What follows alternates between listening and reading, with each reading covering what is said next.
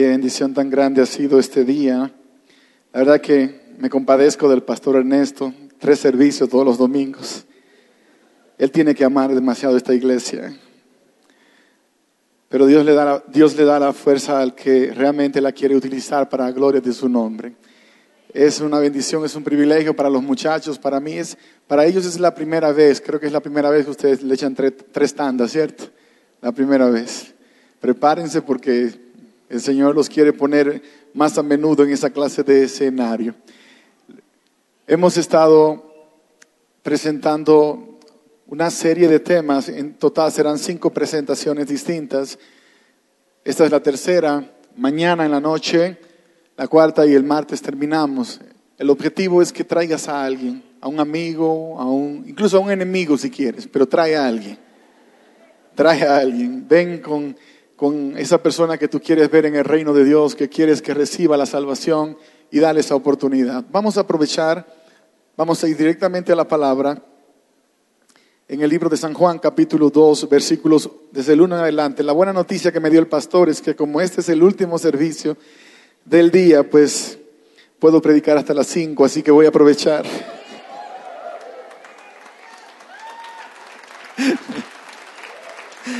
Vamos al libro sagrado, San Juan capítulo 2, versos desde el 1 en adelante. Ustedes son extraordinarios. Al día siguiente se celebró una boda en la aldea de Caná de Galilea. La madre de Jesús estaba presente y también fueron invitados a la fiesta Jesús y sus discípulos. Durante la celebración se acabó el vino. Entonces la madre de Jesús le dijo, se quedaron sin vino. Apreciada mujer, ese no es nuestro problema, respondió Jesús. Todavía no ha llegado mi momento. Sin embargo, su madre les dijo a los sirvientes, hagan todo lo que él les diga. Cerca de allí había seis tinajas de piedra que se usaban para el lavado ceremonial de los judíos. Cada tinaja tenía una capacidad de entre 75 a 113 litros. Traducción. Jesús les dijo a los sirvientes, llenen las tinajas con agua. Una vez las tinajas estuvieron llenas, les dijo, ahora saquen un poco y llévenselo al maestro de ceremonias. Así que los sirvientes hicieron, siguieron sus indicaciones. Cuando el maestro de ceremonia probó el agua, que ahora era vino, sin saber de dónde provenía, aunque por supuesto los sirvientes sí lo sabían, mandó a llamar al novio. Un anfitrión siempre sirve el mejor vino primero, le dijo. Y una vez que todos han bebido bastante, comienza a ofrecer el vino más barato. Pero tú has guardado el mejor vino hasta ahora. Esta señal milagrosa en Caná de Galilea marcó la primera vez que Jesús reveló su gloria y sus discípulos creyeron en él. Después de la boda se fue unos días a Capernaum y el resto de la historia lo voy a dejar como la asignación para tu casa. Pero quiero enfocarme en esta parte del libro sagrado que para nosotros es una historia común, pero que puede ser que sea la historia que va a marcar el antes y el después en tu caminar con Dios. Oramos. Padre, gracias por darnos la libertad de abrir tu palabra y poder estudiarla en esta hora. Una vez más queremos pedir tu dirección, que tú nos guíes a través de ella y que nos lleves a ese lugar que tú realmente has apartado para nuestra bendición. En el nombre de Jesús te lo pedimos. Amén, Señor. Amén. Cuando Dios creó el, al ser humano, cuando Dios creó el matrimonio de Adán y Eva, la primera familia, Dice la Biblia que todo lo que Dios había hecho en aquel entonces era bueno, pero no solamente era bueno, sino que era bueno en qué manera? En gran manera. Era muy bueno, todo. Los seres humanos se rebelaron contra Dios, vino la tragedia, el primer matrimonio se fue a pique, se fue al suelo. La serpiente convenció a Eva de que comiera del fruto, Eva comió, le dio a Adán, Adán amó más a Eva que a Dios, podríamos decir así, y finalmente terminaron acusando a Dios de haber sido responsable del pecado por haber creado a la bendita serpiente. Entonces Dios, en vez de entrar en un conflicto con el hombre, decide mostrarle cuál era su propósito para sanar y salvar a la humanidad.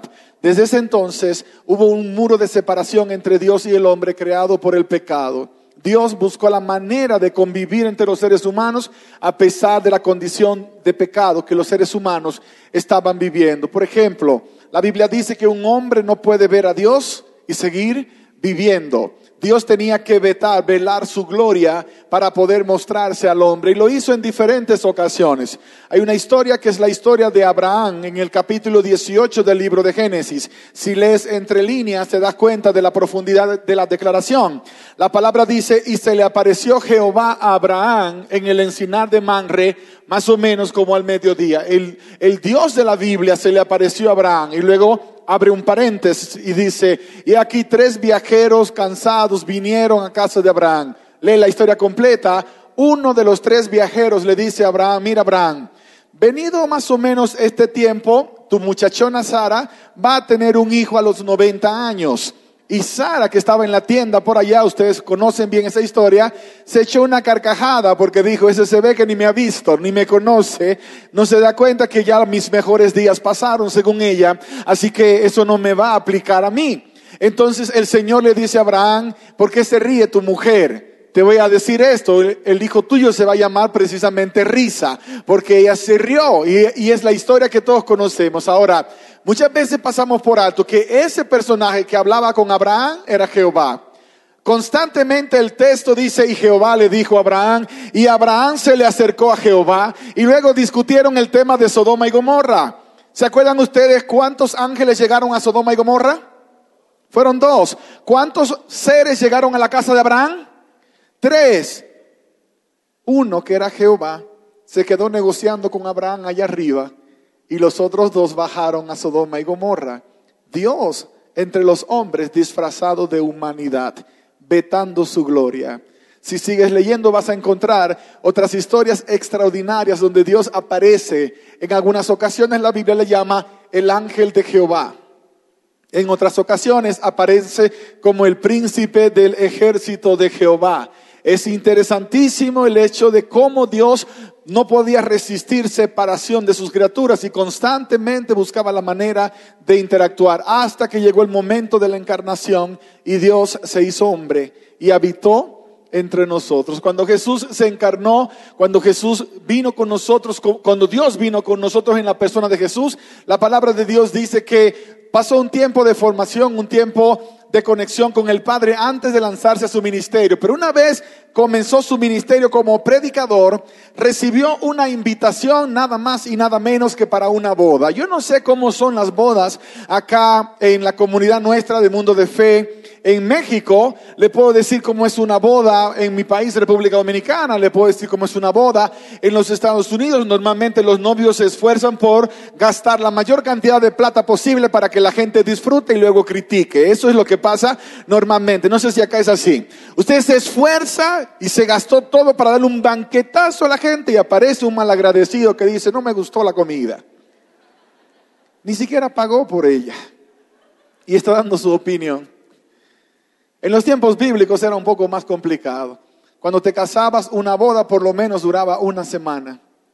Por lo menos duraba una semana. Hoy día en cuatro horas matamos a todo el mundo. Hacemos la boda en la iglesia, recepción y todo el mundo para su casa. En aquel entonces, cuando invitabas a alguien, si vivía lejos, debías proveer alojamiento, debías darle de comer, de beber el elemento indispensable de la celebración de la Pascua, que era el vino, que también se usaba para celebrar en ceremonias especiales, y de vez en cuando hasta tenías que rentarle un burro al que no tenía transporte, porque eras un buen anfitrión, tenías que esmerarte por ser un buen anfitrión. No era fácil casarse en esa época. Por eso la familia tenía que ayudar para que el hijo se casara, porque no era sencillo. Todavía hoy día es difícil casarse. Yo bendigo a los que siguen creyendo en el matrimonio y se esfuerzan por honrar a Dios en esta área de su vida. Pero cuesta plata, cuesta mucho dinero.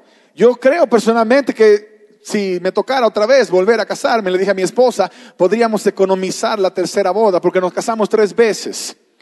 Nos casamos por el juez civil, luego nos casamos en una playa hermosa en República Dominicana. Usted sabe que uno sueña con casarse en una playa. Mi esposa y yo nos casamos en una playa gratis, completamente gratis.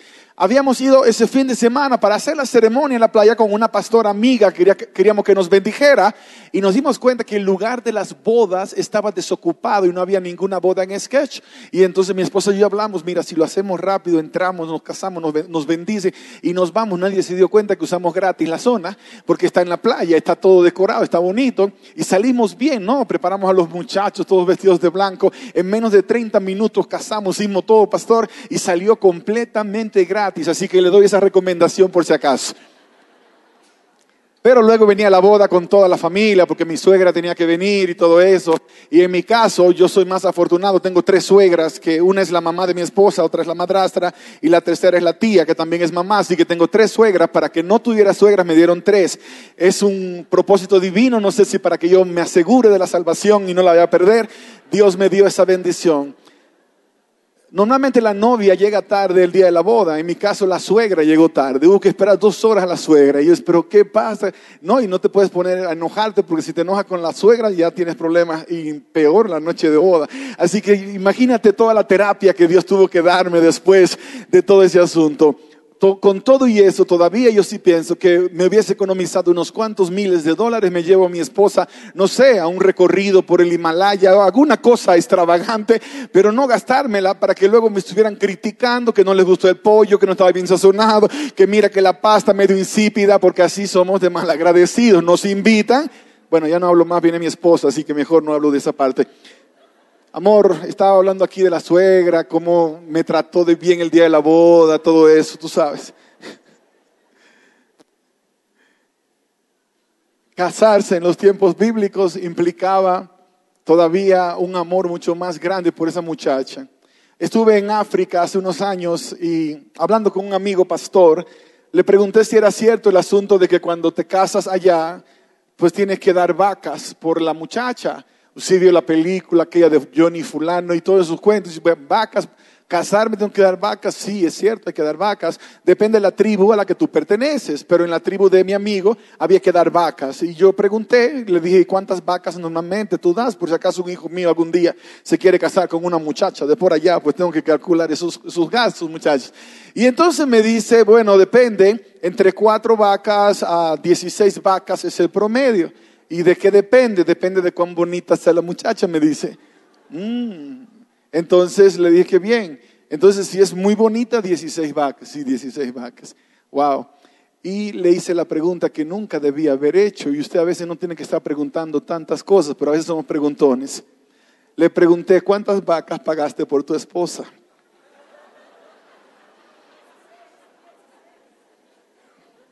Y él me miró como que le, dije, qué desgracia el pastor es. Y me dice cuatro, pero porque me dieron descuento, me dijo. Yo quería que la tierra se abriera, me tragara. Yo no quería estar en ese lugar, era el único lugar del mundo que yo no quería estar. Y entonces le dije, no, no, no, te preocupes, yo entiendo. Y ya no pregunté más. Ese viaje yo era toda una esponja, mejor aprendo de lo que me enseñan. Porque a veces cuando no conocemos la cultura, pues metemos el pie en el lugar equivocado.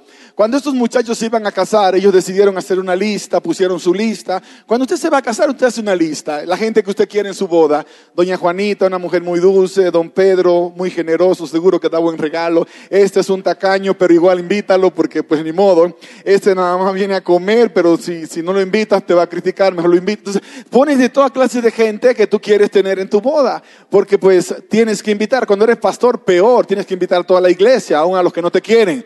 Así que es un reto grande cuando los hijos de los pastores se casan y todo eso. Bueno, pastor, el, el, cuento es que realmente ellos cuando invitaron a Jesús estaban diciendo que Jesús era especial.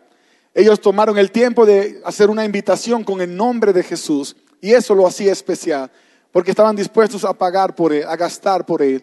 Y Jesús andaba con una pandilla en esa época que eran doce discípulos que yo personalmente creo que no fueron invitados, sentaron colados porque eran parte del grupo de Jesús. La Biblia dice, y sus discípulos fueron invitados por él. Yo creo que Juan le añadió esa aclaración allí, porque no es cierto que te vas a casar y quieres a doce tipos del muelle que son malapalabrosos, seguro que bebedores de vino extra. Y no dude que cuando se acabó el vino fueron con María porque alguien contó ese chisme. Oye María, se acabó el vino y la mala lengua anda diciendo que los discípulos de Jesús. A lo mejor pasó, quién sabe, porque eran los tipos que no tenían la, la misma clase o el mismo estatus social, pero esas son conjeturas. El punto es que yo me identifico porque en el barrio donde yo crecí, normalmente no, no te invitaban a las bodas. Si usted se iba a casar, usted mandaba una invitación a Tierra Alta, a las colinas, venía en Sánchez Bermúdez Alta y te iba a la siguiente comunidad, porque era algo así y nadie se me ofenda acá porque quiero usar un comparativo. En Tepito hay de todo, ¿cierto? Hay de todo, hay cosas buenas y cosas no muy buenas. En mi barrio también. Yo vengo siendo del Tepito de República Dominicana. Así para que tenga una idea más o menos. Entonces, ¿quién se iba a casar en mi comunidad no quería mandar la invitación al ensanche Bermúdez, porque lo más que pescabas era un problema. Se emborrachan, tiran piedras, quieren pelearse con todo el mundo, así que yo no tenía el honor de haber participado en muchas bodas. Recuerdo una boda donde fuimos invitados y mi invitación realmente fue por, diríamos en inglés, by default, fue como consecuencia de que que un grupo de amigos del barrio dijimos, bueno, ya que aquí nunca invitan a nadie, cuando te inviten a ti, pues yo soy de tu familia y tú y tú. Y cuando vimos a ver, éramos como 15, 16 en la familia. Cuando invitaban a uno los 16 íbamos por, por consecuencia. Así que yo pude ir a una boda que yo recuerdo fuera de la de mis padres, que ni modo, que me invitaron porque ya yo tenía nueve años. Y cuando llegamos a la boda, Mucha bebida sí había. Le puedo decir la gente emborrachándose a diestra y siniestra. Pero de comer daban unos bocadillos pequeños, unos panecillos. Supuestamente eran sanduchitos de, queso, pero yo creo que el queso se lo enseñaban porque nunca lo encontré. Eso con unos quipes, eh, árabes que hacían allá y te comías tres cositas para engañar el estómago, pero normalmente salías bien borracho, con hambre, pero bien borracho. Así que ese era el típico ejemplo de una boda. Y así yo de repente tenía mi imagen que debían ser todas. Cuando yo tenía 14 años, que yo me había entregado al Señor, recibí una invitación que decía Richard García por primera vez en mi vida. Richard García, yo me sentí tan honrado. Por primera vez alguien pensó en mí y era un amigo de la iglesia. Yo era recién bautizado, él quiso honrarme invitándome a su boda. Así que para mí fue emocionante eso. Entonces decidí comprarme la ropa adecuada porque yo no usaba ropa de iglesia, porque en aquella época ropa de iglesia era un traje, corbata y todo. Así que de repente yo le pedí a mi abuela que me ayudara a comprar ropa porque iba para una boda. No sabía mucho de ropa. Me acuerdo que la primera corbata que yo usé cuando hice el nudo, la parte de atrás me llegaba a las rodillas y entonces yo dije, bueno, me la compraron de adulto, así que tomé un cuchillo y le corté la parte de atrás y quedó bien, quedó bien. Así que ya luego aprendí cómo se hacían los nudos, pero ese fue mi comienzo. Ahora voy a comprar un traje. Y me acuerdo que fui al mall de mi ciudad, que era una calle que tenía tres bloques, donde estaban todas las tiendas. Y fui a comprarme el traje para ir a la boda de mi amigo. Había sido invitado, valía la pena. Y me acuerdo que cuando llegué a una tienda, algo me, me atrapó. Era el traje más exótico que yo había visto. Era una chaqueta, si no me equivoco, era blanca, el pantalón era marrón o verde, verde o amarillo. Y la camisa, uno de los dos. Parecía un payaso, hoy día lo veo. Pero en aquel entonces yo me pensaba que era lo más impresionante, con esto voy a llamar la atención de todo el mundo. Yo tenía necesidad de atención en aquella época. Así que entré y el vendedor, claro, quiere vender, vio al campesino de, del ensanche Bermúdez y le dice, ve, ese traje te quedaría perfecto. Cuando me lo medí, la parte que va en el hombro me llegaba casi al codo, era extra large, era súper 3X para, comparado con el size mío. Y cuando él me ve, me mira y me dice, oh, Pareces a Tom Cruise, me dijo. Y yo se lo creí. Y yo me fui emocionado con mi traje de Tom Cruise. Decía, no, hasta novia capaz que me cae en esta boda, decía.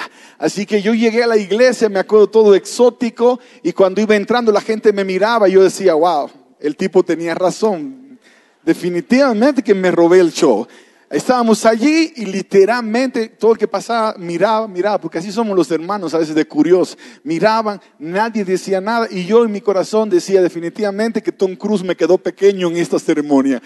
Llegamos al lugar de la ceremonia y me senté en una mesa con uno de esos hermanos que dicen que son sinceros. Hay hermanos que te vas a encontrar con ellos, tú que eres nuevo, y los que son viejos también, que son hermanos que dicen, no, no, no, yo lo que soy es muy sincero y digo las cosas como las pienso, pues aprenda a pensar antes de decirlas. Porque a veces dice cosas que pueden matar a gente que es nueva en la fe. Tenga cuidado con su sinceridad, no tiene que ser hipócrita, pero diga las cosas con amor. Y había uno de esos hermanos en la mesa. Lo interesante de todo es que él me mira y me dice, Richard, ese traje se lo tomaste prestado a tu abuelo. Así me dijo frente a todos los que estaban, éramos diez en la mesa. Y yo lo miré y lo que es la seguridad propia, yo estaba tan seguro de mí mismo que me sonreí y, le dije, no, lo compré, pero en mi corazón dije, qué envidioso, como me parezco a Tom Cruise, el pobre, el pobre acá no se la aguanta, pero ni modo, vamos a comer. Y de repente trajeron los famosos bocadillos de mi barrio y traen los bocadillos y ponen los panecillos, los quipecillos, las empanadillas y pusieron una bandeja para 10 personas. Dije, madre mía, aquí nos morimos todos de hambre. Estos cristianos ni beben ni comen, ¿qué hacen? ¿Qué hacen? Quedé por un momento preocupado y entonces de repente veo que todo está hablando, nadie está muy ocupado con la comida y yo comienzo a comer. Literalmente yo me acabé la bandeja, yo estaba satisfecho, dije, bueno, estos tontos que hablaron tanto, si quedaron sin comer, yo estoy contento, feliz, que traigan otra bandeja si quieren. Cuando de repente alguien movió una pared de esas movedizas y vi un montón de bandejas con comidas exóticas, todas ordenadas y alguien dijo, vamos a comenzar el buffet en cinco minutos. Y cuando dijo buffet, en mi diccionario interbarrial no existía esa palabra. Yo no la entendí. Yo dije, buffet será un postre, un dulce, algo que van a dar. No, que va cuando comenzaron a servir el pescado y todo lo demás que sirvieron, no les puedo negar que me dieron las ganas de ir al baño, devolver todo lo que me había comido para poder comenzar de nuevo, pero por un poquito de pudor no lo hice. Ese día comprendí que en las bodas de los cristianos hay muchas cosas que no vas a ver que aparecen en las bodas de los no cristianos, pero una cosa te puedo garantizar, comida siempre va a haber y mucha. Esa es una realidad, porque una cosa que sabemos hacer es comer y mucho. Pero hay de aquel que se vaya a casar y se le acabó la comida a mitad de la boda. Pobrecito. Primera plana del periódico cristiano internacional. Pobre novia de Juan Pérez, que nadie se llame así aquí, por favor. Y si se llama Juan Pérez, alguien me perdone. Pobre novia de Juan Pérez del quinto ciclo, para si acaso modifico. Se casó con esa muchacha y ni siquiera el día de la boda tuvo para darle de comer. ¿Cuánta hambre pasará la pobre? Y comienza el chisme por aquí, por allá, y el matrimonio evidentemente quedará marcado por una experiencia amarga al principio. Eso pudo pasar en la boda de Caná de Galilea. No hay nada más destructivo que la crítica cuando no tiene como propósito restaurar. Yo acepto que me critiques cuando hice una cosa que no está bien, pero si me criticas para destruirme, entonces te verás de cara con Dios. Si me criticas, hazlo conmigo. Mira, hiciste mal aquí, aquí, aquí, acá, pero cuando vas con el vecino a decirle, aquel hizo esto y esto, no es, no, no, no es cristiano ni es constructivo. No es una crítica constructiva, no tiene nada de constructiva, es destructiva. Normalmente el cristiano va para redimir, lo contrario, no redime, destruye. Esa boda estaba condenada ese día a ser destrozada y una cosa hizo la diferencia. Un matrimonio que estaba condenado a ser destrozado en su mismo comienzo fue salvo y restaurado por la presencia del Dios Todopoderoso. Una invitación le cambió la historia a una boda. Una invitación de llevar a Jesús a tu casa cambiará el resto de tu historia. Una invitación de permanecer en tu casa contigo hace posible que cuando vengan esos momentos difíciles, entonces tú también tengas el favor de Dios a tu lado. El problema es que buscamos el favor de Dios cuando estamos en crisis, no cuando no estamos en crisis. En el día de tu celebración, invita a Dios a ser parte de tu casa y de tu celebración. Y cuando vengan los días malos, esos días difíciles, te darás cuenta que tú sí tendrás contentamiento, porque a tu lado está el Dios Todopoderoso. Eso fue exactamente lo que sucedió en la boda de Caná de Galilea. Ya me mandaron el pianista, así que voy a ir. Voy a ir a inquietar tu corazón con esta parte. El Señor me mostró hace años atrás y lo escribí en mi libro. Y esto creo que lo vas a tener que leer directamente en el libro. Voy, a pedirle solamente 10 minutos, muchachos, y en 10 minutos yo me voy a encargar. Alguien me regala 10 minutos que no sea el pastor. A ver, 10 minutos, 10. Está propuesto, pastor. ¿Hay apoyo para la propuesta? Hay apoyo. Los que están a favor, levanten su mano derecha, por favor. Los que están en contra, la dejan abajo. Gracias. Seis tinajas vacías. Pastor, seis tinajas. ¿Por qué la Biblia hace mención a que había seis tinajas vacías? ¿Por qué no pasar por alto ese, ese detalle, ese elemento de la boda de Caná? ¿Por qué presentaron? No sé. Pero yo le pedí al Señor que me mostrara a mí cuál es el propósito, cuál es el significado de esas seis tinajas vacías. Y me dice, esas seis tinajas vacías representan elementos ausentes en una familia que pueden ser la razón de su infelicidad. Cualquiera de las seis, comenzando con la primera. ¿Cuál es la primera tinaja que tengo que llenar? Entonces me dijo, comunión conmigo. Nunca puede faltar en una familia, en un matrimonio, la comunión con Dios. No la comunión como familia, porque esa es una, la comunión individual la comunión individual. La palabra dice que sin fe es imposible agradar a Dios, porque el que se acerca a Dios debe creer que Dios existe y que recompensa a quienes le buscan. Ahora, la palabra fe, cuando se traduce fielmente, es la palabra confianza, la palabra pistis, que se traduce como confianza. Confianza es algo que consigues cuando conoces, pero ¿cómo puedes conocer si no tienes comunión? ¿Cómo puedes conocer si no tienes tiempo? ¿Cómo vas a conocer a Dios? Si cuando te levantas por la mañana lo primero que haces es tomar tu iPhone para mirar o tu teléfono para ver si alguien te puso algún comentario en Facebook. ¿Cómo vas a tener comunión con Dios si te pasas el día más preocupado por cuántos likes la gente le dio a la foto que subiste que realmente por saber lo que Dios piensa de la foto que tú subiste?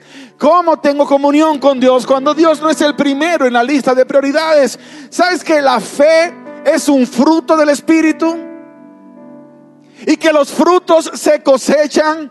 ¿Te acuerdas que los discípulos en una ocasión dijeron, Señor, aumentanos la fe? Esa oración que a veces puedes hacer es una oración que no está correcta del todo, porque no es que Dios está ahí arriba diciéndole a sus ángeles, a ver, dale un 20% más de fe, cabezón este. Es cierto que es un don de Dios, pero es un fruto que también puedes cosechar. Entre los frutos del Espíritu aparece la fe. Tienes que comprender este principio. La fe como fruto se cosecha, se cosecha. Y voy a ponerlo de esta manera. No sé acá cuál es la fruta más rica de México, no sé cuál es la más sabrosa. He comido muchas frutas ricas acá, especialmente en Chiapas. Eh, eh, es donde más disfruto, por ejemplo, del mango. El mango es mi fruta favorita. En mi país hay un mango que se llama mango manilejo. Si algún día vas, te aconsejo que busques el mango manilejo porque te puedes comer 20 mangos manilejos. Son tan sabrosos, tan dulces, no te dejan un montón de hilachas y quieres comer más y no son tan grandes. Así que ya sabes, mango manilejo. Imagínalo por un rato. Yo tengo una gran propiedad en mi país que no tengo, pero imagínatela. Está sembrada con mil árboles de mangos. Y yo los invito a Ministerio Mundo de Fe, México, que vengan para mi, finca, van a conocer República Dominicana, vienen con todo pago, vienen a disfrutar de un retiro espiritual en la tierra o en el rancho o en la hacienda del pastor García. Y como hay gente tan chismosa, tengo que aclarar otra vez, no tengo ninguna hacienda, ningún rancho.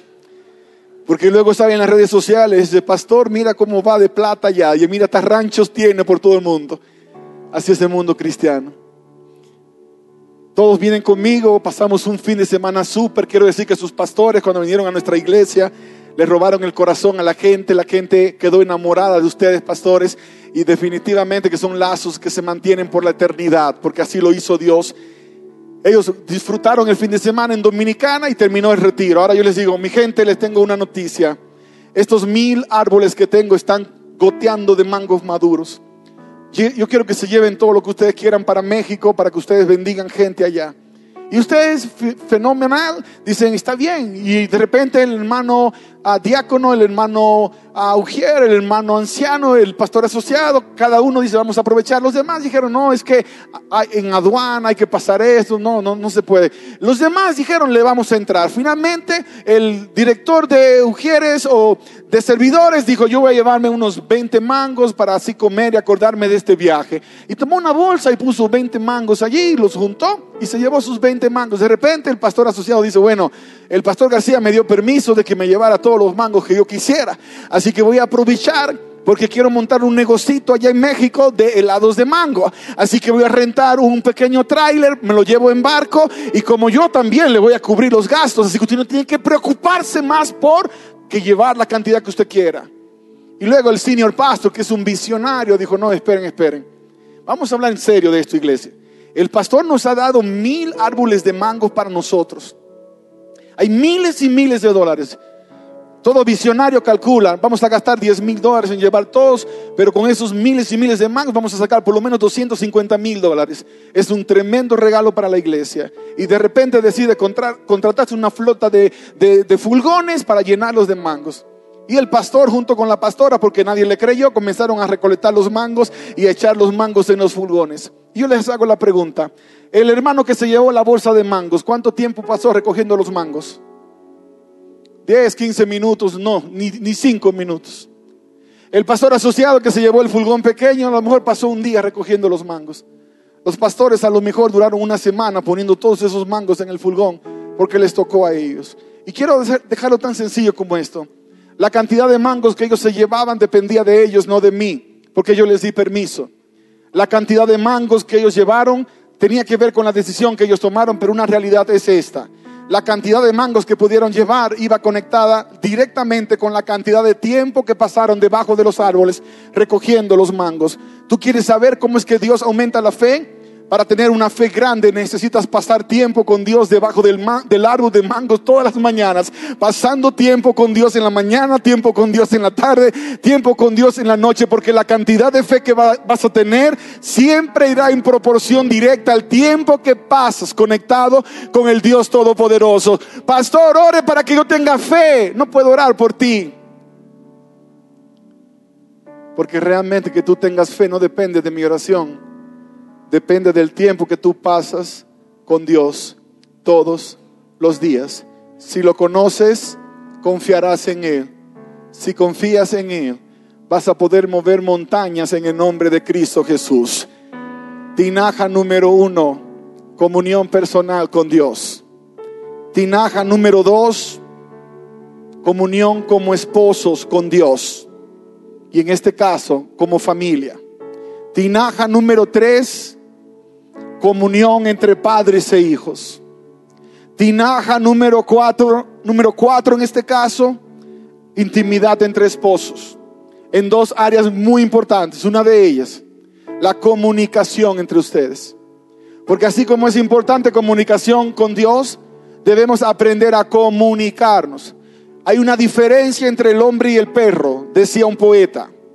La diferencia es el habla. Si no usas las palabras adecuadamente, es mejor un perro que un hombre.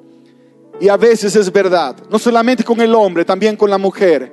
La capacidad de, expresar, la capacidad de dar una palabra de aliento al desalentado, especialmente tu esposa, tu esposo, aquellos que están en batalla, aquellos que están en guerra constante, aquellos que están pasando por momentos difíciles. En vez de levantarlos, los vas a aplastar y voy a dejar aquí. Vas a tener que ver más adelante cómo completas las tinajas. Pero quiero decir esto.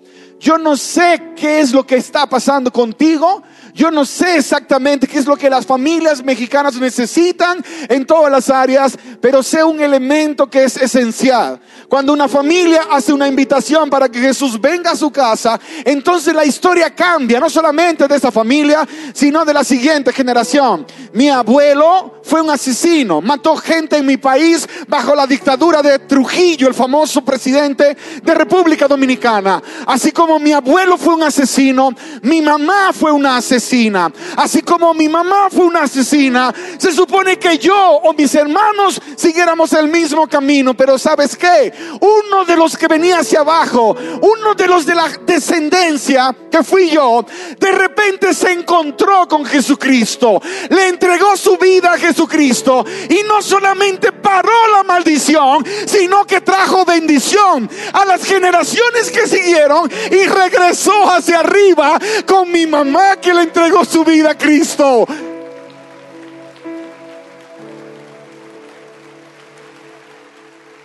Y mi abuelo, el hombre que más odiaba en mi vida. El hombre que me despertaba una mañana común y tomaba una vacinilla llena de heces fecales y orina y le echaba en mi cara solamente para reír. Mi abuelo, el hombre que tantas veces quise matar, ahora tendría que ser bendecido porque yo le entregaba mi vida a Jesucristo. Y mi abuelo viajó desde República Dominicana a Texas para que yo lo bautizara. Porque predicando una campaña en mi barrio, que les conté un poco la vez pasada, él se encontró con Jesús y yo no sabía. Y le dijo a mi tía, yo quiero entregarle mi vida a Jesucristo y bautizarme, pero quiero que me bautice Richard. Y quiero confesarte que yo luché en mi corazón, porque decía, Señor, no es justo que yo bendiga a este hombre. Y aunque por delante como pastor tú tienes que siempre estar cuidando que la gente no vaya a pensar mal de ti, en mi corazón había una batalla. Pero Dios me había hecho claro que la bendición que trajo a mi vida y a mi familia, que la salvación que trajo a mi casa, no era prerrogativa mía decidir hasta, hasta cuántos llegaba. Él era el que tomaba control, porque ahora mi vida le pertenecía al Dios Todopoderoso. Todo un infierno de familia. Y voy a contarte algunas historias mañana y pasado. Cambió por una simple decisión. Le hice una invitación a Jesús para que viniera a mi vida. Jesús vino a mi vida, cambió mi vida y cambió a toda mi familia. Y hoy día mi familia puede decir que salvación se escribe con sangre porque ha sido lavada con la sangre de Cristo Jesús. Y yo quiero decir esa palabra para ti en esta hora, la tuya también, sin importar tu historia. Yo le voy a pedir a Fausto que venga, él va a cantar y con eso voy a terminar haciéndote una invitación. La invitación de esta hora no va para los miembros de la iglesia que ya invitaron a Jesús, le entregaron el control. La invitación de esta hora va para aquellas personas que todavía están pensando si lo invitan o no. Yo no sé qué es lo que te ata, yo no sé qué es lo que te lo impide. Lo que yo sé es que nada de lo que tú pensaste iba a resolver tu situación lo, lo resolverá. El único que lo puede hacer es Cristo, pero tienes que preferirlo. Tienes que decirlo, yo prefiero a Cristo por encima de todas las cosas. Yo quiero entregarle el control de mi vida, que Él tenga control absoluto de mi vida. Eso no lo puede decidir nadie por ti. Es tu decisión. Escucha esta alabanza en oración. Al final de esta oración yo quiero hacerte una invitación para que le entregues el control total de tu vida con una promesa de parte de Dios. No solamente cambiará tu vida, cambiará las generaciones que vienen y también las generaciones que van después de ti por el mismo poder de la sangre de Cristo Jesús. Quiero a mi Cristo al vano Prefiero su gracia a riquezas sin fin, a casas y a tierras, prefiero a él, será de mi alma fuerte paladín.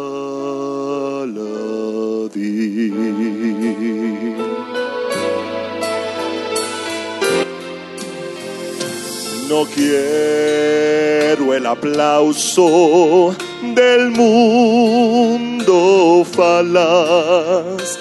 Prefiero en las filas de Cristo servir. La fama del mundo es liviana y fugaz yo quiero por siempre a Jesús servir. Y antes que ser rey de cualquier nación y en pecado gobernar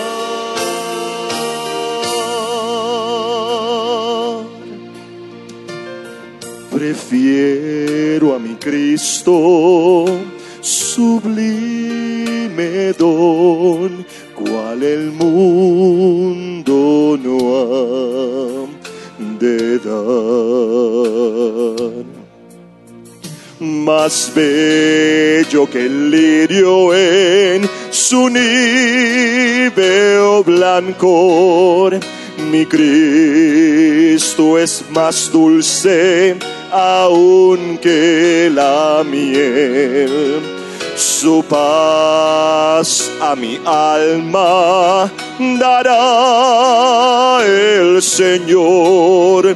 Yo quiero por siempre a Jesús servir. Y antes que ser rey de cualquier nación y en pecado gobernar.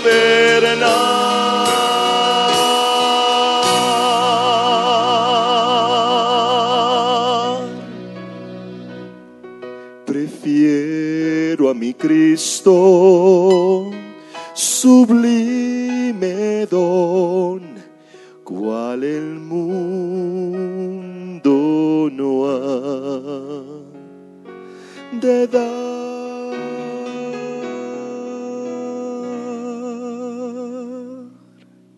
Cuando la palabra de Dios dice que no hay otro nombre dado a los hombres debajo del cielo en el cual podemos ser salvos, fuera del nombre de Cristo Jesús, lo que te está diciendo literalmente es que no hay salvación en ningún otro lugar, solamente a través de Cristo Jesús. Yo quiero hacerte esta invitación. Mientras hablaba en esta ocasión, tú te diste cuenta que en tu vida hay algunas tinajas vacías, pero especialmente la primera. No tienes una relación con Jesús donde Jesús es el dueño de tu vida. Solamente Él es el que te ayuda en casos de emergencias. Tienes un problema, llamas a Dios. Estás pasando por una prueba, le pides a Dios que te ayude. Estás pasando por un momento difícil, te acuerdas que Dios puede hacer algo por ti. Porque tu vida no se la has entregado a Dios todavía. Y yo quiero hacerte esta invitación. La mejor cosa que puedes hacer con tu vida es entregársela a Dios. Y para que Dios tenga control de tu vida necesitas hacerle una invitación. Porque Dios no entra a la fuerza. Él dice, yo estoy a la puerta y llamo. Si alguno oye mi voz y abre la puerta, yo entraré a Él y cenaré con Él y Él conmigo. Yo te quiero invitar a hacer esto. Si tú quisieras abrirle la puerta a Jesús como tu Señor y Salvador, como dueño de tu casa y de tu, de tu vida y de tu familia, ahí donde tú estás, ponte en pie, donde tú estás, levántate. En el nombre de Jesús. Allí donde tú estás, gloria a Dios. Dios te bendiga, Dios te bendiga, Dios te guarde, Dios te bendiga. Dale un aplauso a ellos. Dale un aplauso. No tengas miedo. No tengas temor de decir, Señor Jesús, yo quiero que vengas para mi casa. Yo quiero que vengas para mi vida, yo quiero que vengas, yo quiero que gobiernes, yo quiero que seas el dueño de mi vida, yo quiero que tú vengas a reinar. Todo lo que Dios quiere es una oportunidad para reinar, una oportunidad para ser el dueño de tu vida, pero no porque Él tiene deseo de poseerte, porque tú ya le perteneces, sino porque tiene un deseo inmenso de verte feliz a ti y a tu casa. Pero esa decisión nadie la puede tomar, solamente tú la puedes tomar. Te voy a pedir algo mucho más todavía significativo. Sal de tu asiento y ven aquí conmigo porque yo voy a orar por ti en este momento. Ven hasta acá. Llega hasta aquí, hasta este lugar. Ven porque este es un momento especial. Este es un momento muy significativo. Ven hasta acá. No tengas temor, no tengas miedo. Todo lo que Dios quiere es reescribir tu historia. Y eso es lo que más me encanta del Evangelio cuando Dios decide reescribir la historia de una familia, la historia de una persona, todo lo que el hombre necesita es darle una oportunidad para que Dios pueda hacer lo que nadie más puede hacer, para que Dios pueda tomar el control de tu vida. Tú necesitas voluntariamente decirle, Señor, aquí está mi corazón, te lo entrego. Aquí está mi vida, yo no puedo hacer nada con ella. Por favor, haz algo con ella. Aquí está mi ser completo. Yo no soy capaz de darle la dirección que, le- que- que tú deseas porque soy un simple mortal, un simple, un simple ser humano que realmente no tiene capacidad ni siquiera para diferenciar muchas veces entre lo bueno y lo malo. Pero esa es la parte donde nadie más lo puede hacer por ti. Hay gente que me dice, pastor, pero es que mi situación es muy grande. Yo no sé si Dios me va a poder ayudar en mi situación. Yo no sé si Dios me va a poder ayudar con mi problema, con mi condición. Y te quiero decir esto. Es una historia siempre especial para mí, pero te la voy a resumir en esas palabras. Un cristiano teniendo que tomar una decisión entre la vida y la muerte frente a un líder de una tribu en el Pacífico porque su hija había decidido entregarle su vida a Jesucristo y el jefe de la tribu dijo, si usted la bautiza, lo mato a usted y a todo su equipo de misioneros. Mi hija no se va a entregar a ningún otro Dios, sino a los dioses que hemos adorado ancestralmente acá. Y el muchacho atrevido le dijo al Señor, si yo le digo a mi Dios que le dé una señal a usted de que Él es el único Dios verdadero, usted creería, bueno, depende, dice, bueno, yo le voy a pedir a Dios que mañana a las 3 de la tarde la tierra tiemble quiero un terremoto a las 3 de la tarde mañana. Y el jefe de la tribu se ríe y dice, mire, si su Dios puede hacer que a las 3 de la tarde tiemble la tierra mañana, hasta yo le entrego mi vida, le dijo, le dijo el hombre. ¿Y sabes qué pasó? Que al día siguiente a las 3 de la tarde, la tierra tembló como nunca había temblado. Yo sé que la palabra temblor aquí produce una sensación no muy buena en este momento. La muchacha se bautizó y el jefe de la tribu le entregó su vida a Cristo Jesús. Un periodista de San Francisco que viajó para entrevistar a este muchacho en las islas del Pacífico le hizo la pregunta, ¿por qué tú le pediste algo tan grande a Dios? ¿Por qué no pedirle algo más sencillo? ¿Por qué pedirle a Dios algo tan grande? Y el joven le dijo, Señor, le, respondo con otra pregunta, ¿usted cree que Dios puede hacer cosas grandes? Y el hombre lo mira y le dice, claro que sí. Y si yo sé que Dios puede hacer cosas grandes, ¿por qué tengo que conformarme pidiendo cosas pequeñas? Dios es todopoderoso. Dios es todopoderoso. Dios es todopoderoso. Todo lo que Dios quiere es que alguien se atreva en tu familia a decirle, Señor Jesús, vente para la casa conmigo.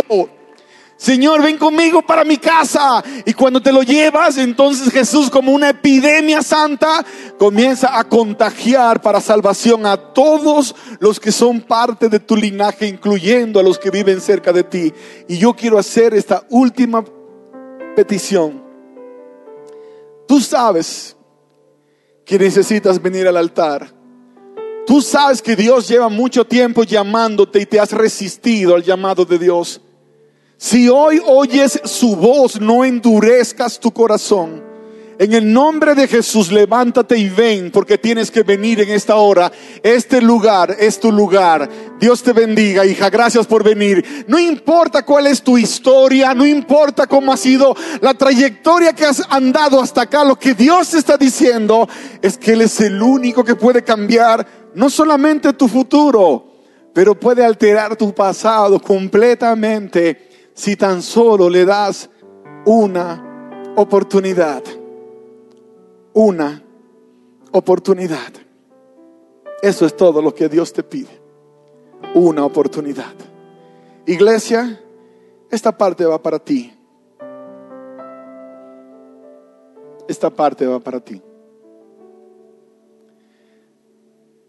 No dejes de venir. No dejes de llegar. Llega hasta acá, querido.